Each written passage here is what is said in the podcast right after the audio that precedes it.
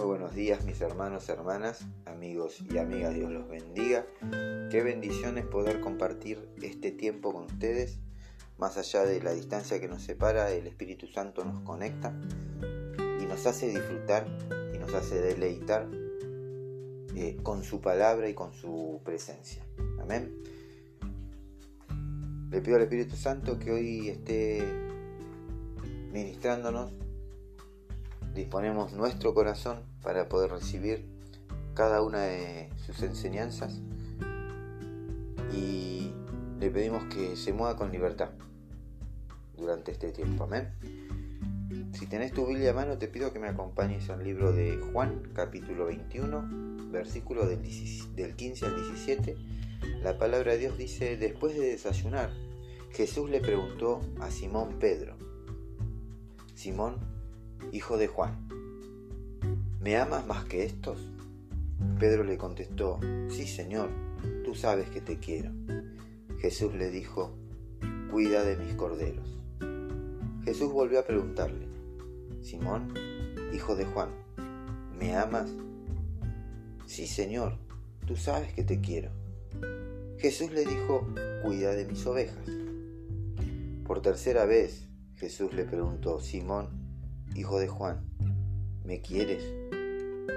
Pedro se puso triste de que Jesús le preguntara por tercera vez, ¿me quieres? Entonces le dijo, Señor, tú lo sabes todo, tú sabes que te quiero. Jesús le dijo, cuida de mis ovejas. Amén. Leyendo este pasaje de la Biblia, empecé a pensar en lo que le habrá pasado por la cabeza a Pedro cuando Jesús le preguntó una y otra vez si lo amaba. Yo creería que Jesús estaba probando el nivel de madurez de Pedro.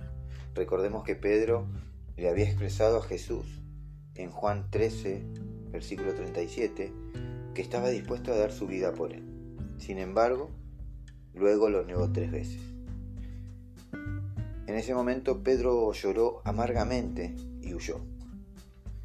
Pero Jesús lo miró con ojos de amor y con ojos de misericordia. Y es de esa manera que Jesús nos mira a pesar de que muchas veces lo negamos en nuestros trabajos, en la escuela, en el partido de fútbol que jugamos con amigos e incluso dentro de nuestra familia. Dentro del templo de Dios levantamos las manos y declaramos que Jesús lo es todo que daríamos la vida por Él. Pero cuando salimos y nos encontramos en medio de situaciones adversas o en medio de algunas situaciones donde debemos enfrentar las burlas o los señalamientos de la gente, no sé por qué, pero dejamos de comportarnos como cristianos. De eso habla este pasaje. Habla de tener una relación madura con Jesús. Habla de que cuando las cosas nos aprietan, cuando las situaciones nos aprietan. No nos olvidemos quién es Jesús.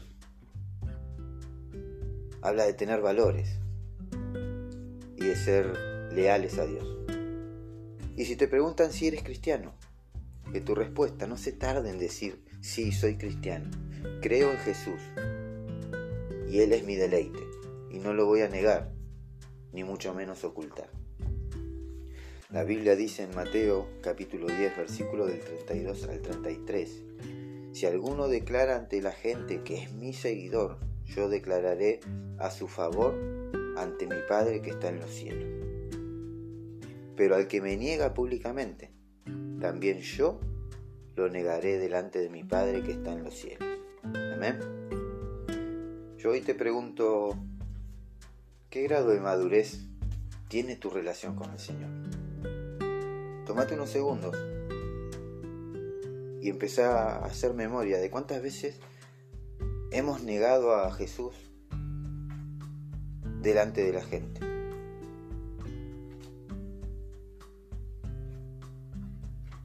¿Lo negaste alguna vez dentro de tu entorno? ¿Estás dispuesto a darlo todo por Jesús sin importar las críticas? Hoy, como en aquel tiempo Jesús, te pregunta a vos y me pregunta a mí. ¿Me amas? Otra vez te digo, ¿me amas? Mis hermanos, hermanas, amigos y amigas, los dejo con estas preguntas. Jesús te está preguntando, ¿me amas? Dios te bendiga. Que la paz de Dios esté con vos, con tu familia.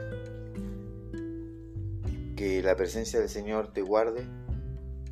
Que la presencia del Señor te acompañe, te rodee, sea un escudo, sea un refugio. Pero ante la primera ante la situación, ante la primera circunstancia que tengas que enfrentar, no te olvides que Jesús es tu Salvador. Que Dios te bendiga.